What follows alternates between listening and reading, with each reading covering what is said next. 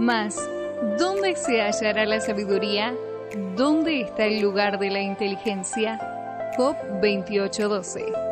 El capítulo 28 de Job señala dos cosas importantes. El valor de la sabiduría y lo oculto de su fuente. Job usa cuatro palabras diferentes para el oro con el fin de referirse al valor de la sabiduría.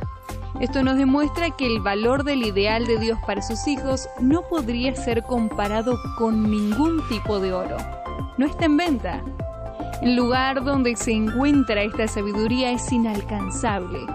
¿Dónde está o de dónde proviene? Job dice que está escondida aún en las aves del cielo. Ni siquiera combinando todas las inteligencias humanas podríamos ubicar el lugar donde está. Toda búsqueda sería en vano. Dios entiende el camino de ella y conoce su lugar. Job 28-23. La sabiduría es alcanzable por medio del temor al Señor.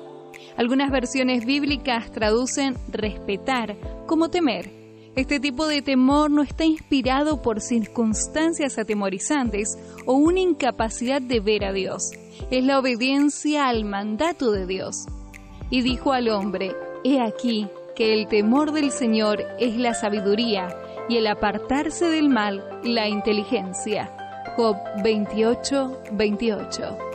Ser temerarios implica asombrarnos ante quien es y obedecerlo reverentemente porque Él es el gran creador del cielo y la tierra.